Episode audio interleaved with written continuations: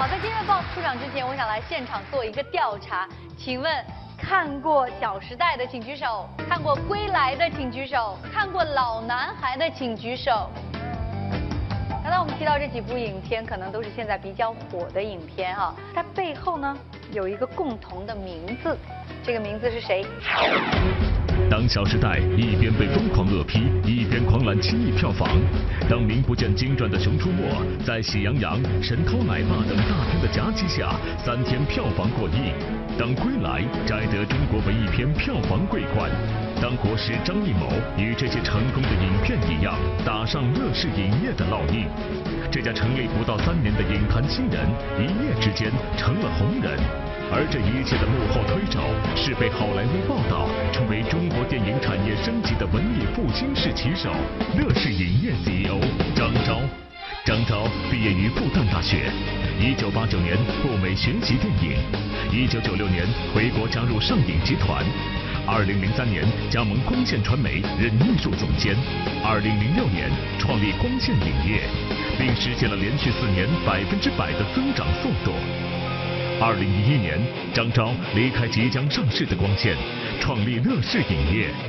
不到两年，就利用大数据打造了《小时代》《熊出没》《老男孩之猛龙过江》等多部电影的票房神话，跻身华语电影公司票房三强。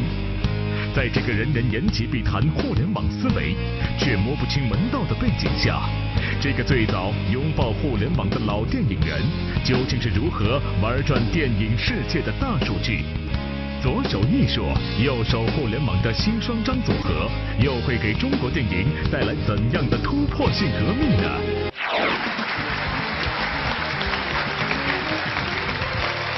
让我们掌声有请乐视影业 CEO 张昭，有请。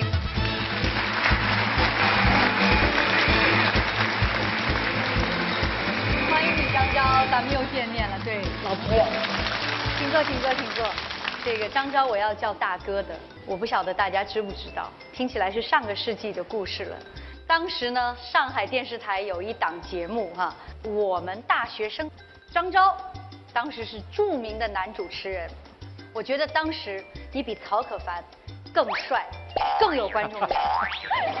哇，女生心目中的偶像啊！今天现场在后台，你刚才也看到，全部都是年轻人，年轻的电影观众哈。你跟他们到底有多近？我先来考察你一下，好不好？好，用一个词来形容我接下来要说到这些电影。如果大家觉得他形容的很好，会不会做点赞的姿势？他说的不好，你们就跺脚哦；说的好是点赞哦。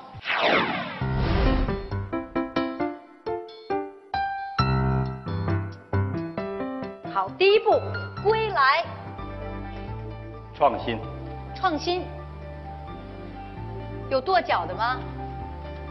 好，变形金刚，创新，还是点赞。中国合伙人，创新，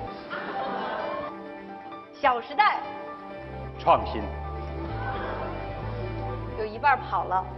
喜羊羊，不够创新了。还是点赞哈。泰囧，创新，哇，这次点赞的人最多了。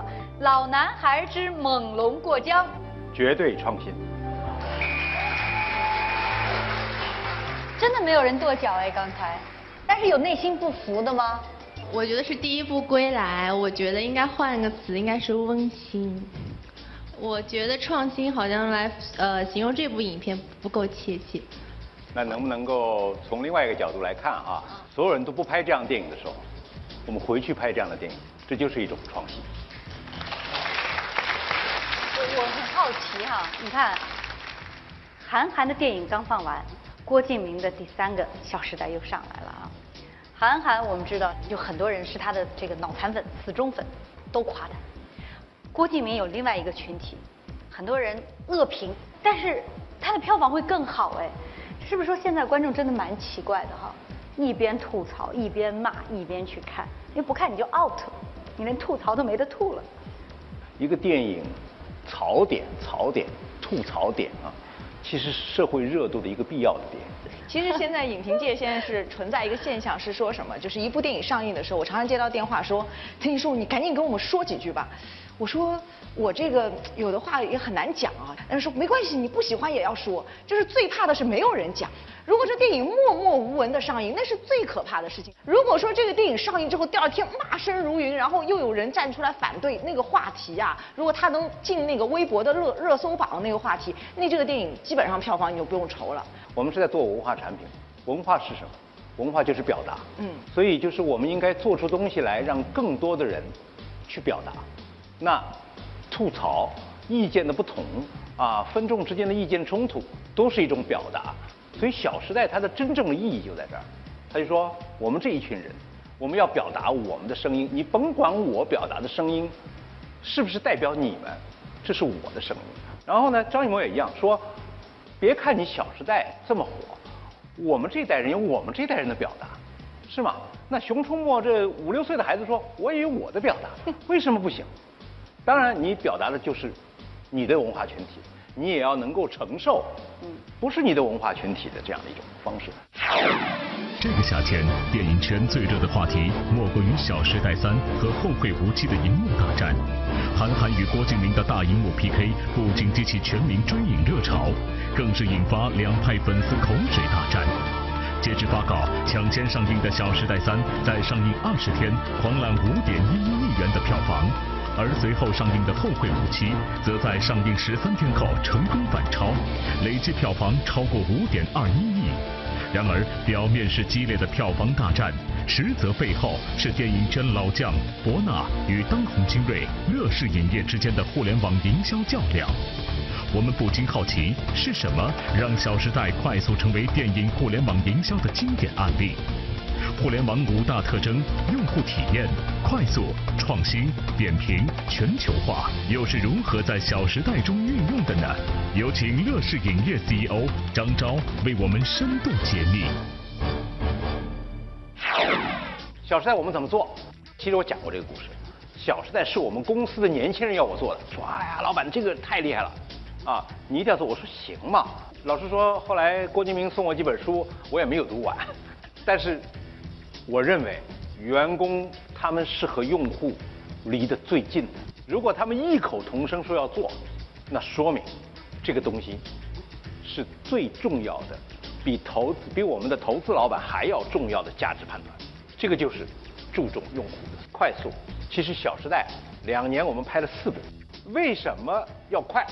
很简单，因为年轻人他等不及。互联网公司的快速是针对了网民们的不断在快速迭代的需求。创新那就不用说了，我跟韩三平啊有一次聊天儿聊起《小时代》来，他跟我说，他说你知道张张，我现在从你这儿得到的最多的一个体会，就是说以后我投资什么东西我看不懂我不喜欢我就投啥。这个里边说了创新的一个特别重要的原则，颠覆性。你们是互联网的原住民，因为你们从小就生活在互联网上。我们是，我是三十多岁、四十岁才开始学会上网，我是移民。好，一个移民要创作一个原住民喜欢的东西，你只有一条路，就是去想想什么东西你是不懂，可能他们懂，啊，然后这样扁平。如果你要快速的去响应电影院的需求的话，他今天说我明天要看《小时代》，你能不能把拷贝送到那儿？如果你这公司要一层一层一层一层这么去弄的话，要等到我签字三天没了。所以其实扁平是互联网企业的一个核心，因为它要快速响应用户的需求。再说全球化，大家看到《小时代》今天一天可以有七千万、八千万、九千万的票房，他根本不不用理你变形金刚，为什么？他可以把环太平洋的排场给落下来，就说只有真正根植于我们中国自己的互联网产业的这样一个电影体系的时候，你才能抵御好莱坞。我相信《小时代》，不管是对我们公司还是对整个中国电影产业，绝对是一个标本。这个标本会对民族电影怎么针对好莱坞电影能够生存，有绝对决定性的意义。所以你们很棒。那你能不能用这个《小时代》？咱们还是来做一个例子，大数据营销，你是怎么做的？，拍这个电影的起因是微博的数量，说要拍《小时代》了，然后大家就拿两个数给我看嘛。关于拍《小时代》这个事儿，这个新闻有多少用户关注？然后呢，他这本小说有多少读者？第二个，你在做你的市场的分析的时候，那你要界定一个年龄层，说到底是十五到三十五还是十五到二十五？我们做了一个英明的决策，我把二十五以上全砍了。我说我就做十五到二十五。第三个在做的过程当中，那就不用说了，预告片也好啊，呃，海报也好啊，导演的微博也好，你扔在各个互联网平台上去看数据，哪个平台上是喜欢杨幂的啊？那个平台是喜欢柯震东的，是吧？啊，就它都不一样。一旦你有这个数据测试以后，你就开始有针对性的在做这个事儿。比如说，涉及到要不要杨幂回来拍第三集，我们这次给《小时代三》定的票房目标是五个亿，我觉得比较准。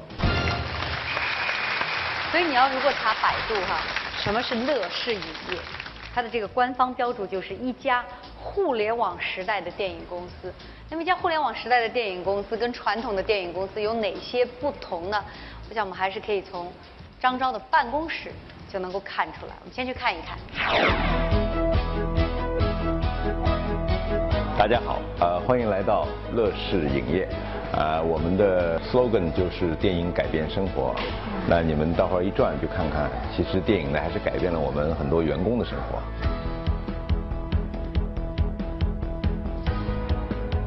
这边就是我们乐视超级电视的体验厅哈啊，其实呢，呃，我家里跟这个也差不多，我家里也有好多好多台超级电视啊，很多频道同时开着，那呃同时接受好多好多信息。我早上起来，我一般都是，呃，去洗漱间的话，那儿有一个我就说新浪，新浪网就上来了啊，我说我要查一查明天上海的天气啊，昨天的票房，那他就会说啊，昨天归来的票房大概出来了，这就是互联网生活。这个楼层呢，我们大概有一百多号人嘛，我们就搞一个大通间，把相同业务的人都放在一起，啊、很多领导都坐在他们中间。是其实互联网公司的它的呃组织结构就是扁平的。大家今天来的不太巧。啊，今天凌晨是世界杯的决赛，啊，那大家都放假看球，这就是互联网公司，它相对来讲它比较率性一些，啊，这个年轻人嘛，我们这都是年轻人啊，那年轻人是一定要看的，一四年四年一次是吧？那就让大家好好看啊。您看了？我没有看《加时赛》，啊，因为今天早上接受你们采访，所以我没办法，所以呢，那个进球我是没看见的。遗憾。有点遗憾，那就是主要是因为你们。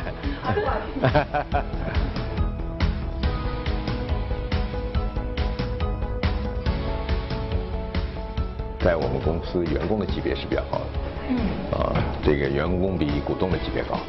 会超过您的级别。啊，会会会会，我有个 CEO 邮箱，啊，是他们经常给我写信，一些匪夷所思的想法，每一封信我都是自己回的。我们公司的平均年龄二七吧，对，因为主要是我们公司有几个年龄太太大的，比如我，啊，比如易谋，啊，都都哎就把这个年龄分完了，否则就二十六岁。这个办公室呢，唯一的好处就是风景不错。后面的大厨里边啊，掩藏了所有公司经营的秘密，是吧？啊，其他前面就简单了哈。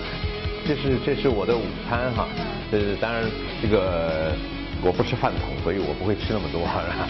就中午会随时找人来啊，一块儿吃饭一块儿就聊点事儿，就把好多问题就解决了。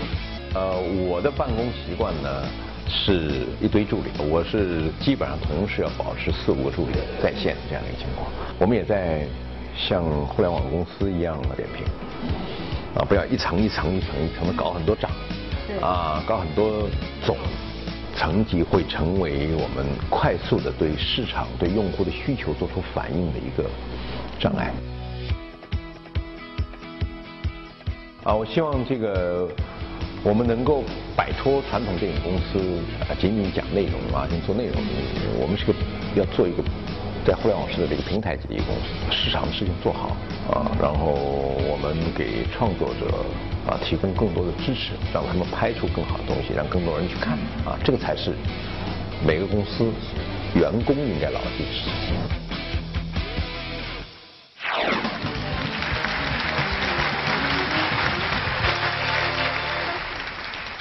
可能去的比较多哈，你觉得乐视影业这个办公室跟其他的电影公司有什么不一样？是我去过光线，去过华谊，呃，博纳。乐视给我最大的不同是它没有电影海报的氛围，感觉上像是新浪。年轻人觉得怎么样？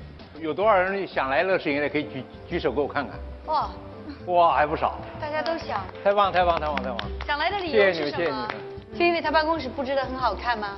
嗯不是嗯我主要是觉得那个照片墙这个企业进去然后看到很多员工的照片嗯我觉得这个是只有回到家才会有的感觉。嗯那么我觉得呃作为一个企业一个公司去上班的时候能给他们一种回家的感觉我觉得是很温馨的呃这就是我觉得给我留下最深刻的印象。谢谢。谢谢谢谢谢谢谢谢。像《归来》这样电影，你有这种共鸣感，我是很可以理解。但是你像《小时代》啊、《熊出没》啊这样子，你是怎么会想到要跟他们合作的？你也会有共鸣感吗？比如说你在做《归来》的时候，你会看到很多其他群体的不满足。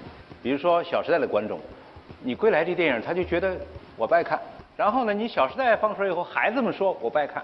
啊，然后你把《归来》《小时代》呃《熊出没》都拍完以后，屌丝们说我都不爱看。那是不是应该拍老男孩？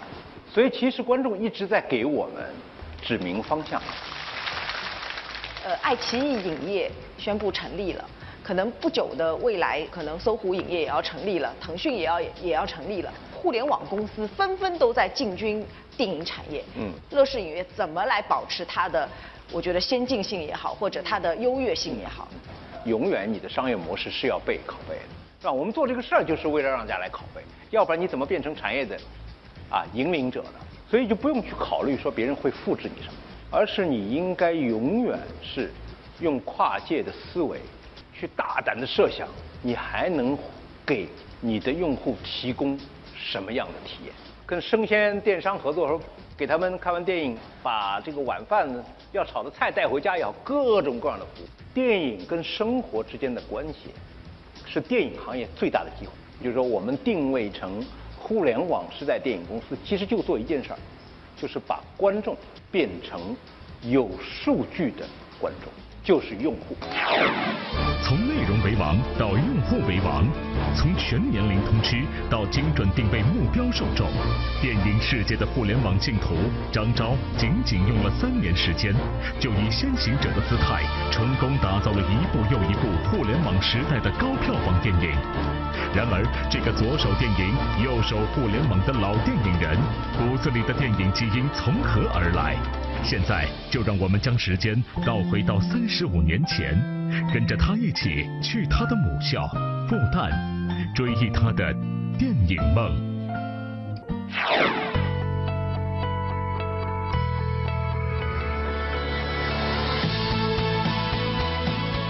三十五年了哈，呃，一九八零年，整个江湾五角场都还是泥泞之地。我记得我到复旦来报道的时候，穿的是套鞋。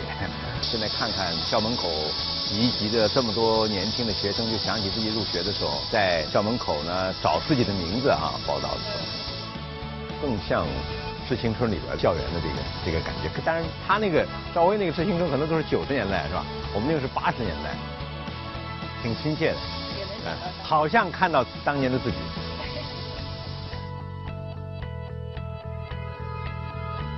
刚刚我们开始来的时候，校园里是不能谈恋爱，谈恋爱的基本地方就在军工路。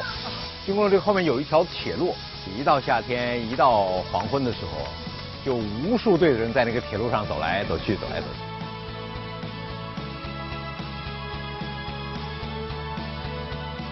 我们是十点四十熄灯，我记得熄灯以后呢，就有好多男孩在这底下，啊，这个嚷嚷女孩子的名字啊，然后好多男孩就拿个吉他坐在底下唱歌，也也谁都不认识，是吧？在这个这个中间，另外就是比较多的就是点着把扫把就点了，这都是发生在女孩子女生宿舍的中间，男孩们干的事儿。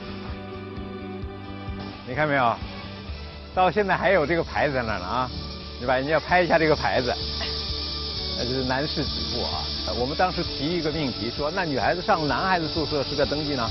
没有，所以这是性别歧视，是吧？这回到这儿了，就刺激我很多记忆了。啊，再过去呢，就是复旦的香灰堂。我第一次见张艺谋的时候就在那儿，他带着红高粱剧组，来复旦，啊，巩俐啊、顾长卫啊、姜文啊，在那儿唱的《酒神曲》啊啊，在那儿第一次感觉到电影啊对于年轻人的这样的一个力量。从这个地方一直到前面，就是当时的话话剧社。到复旦其实很大的原因是因为，每年都拍好多戏啊，国外的、国内的，还把头发染染得黄黄的，演演外国戏的话还得这样的，是吧？在校园里走来走去很招摇。呃，我有我在复旦的这么多年，大概有一半时间是在这儿度过的。找到这种自己更深层次的这种梦想，是在这排小平房里面。呃，他走着走着，他他就会走到哪，因为这是深层次的梦想。一有机会就，对对对，大概就是这样。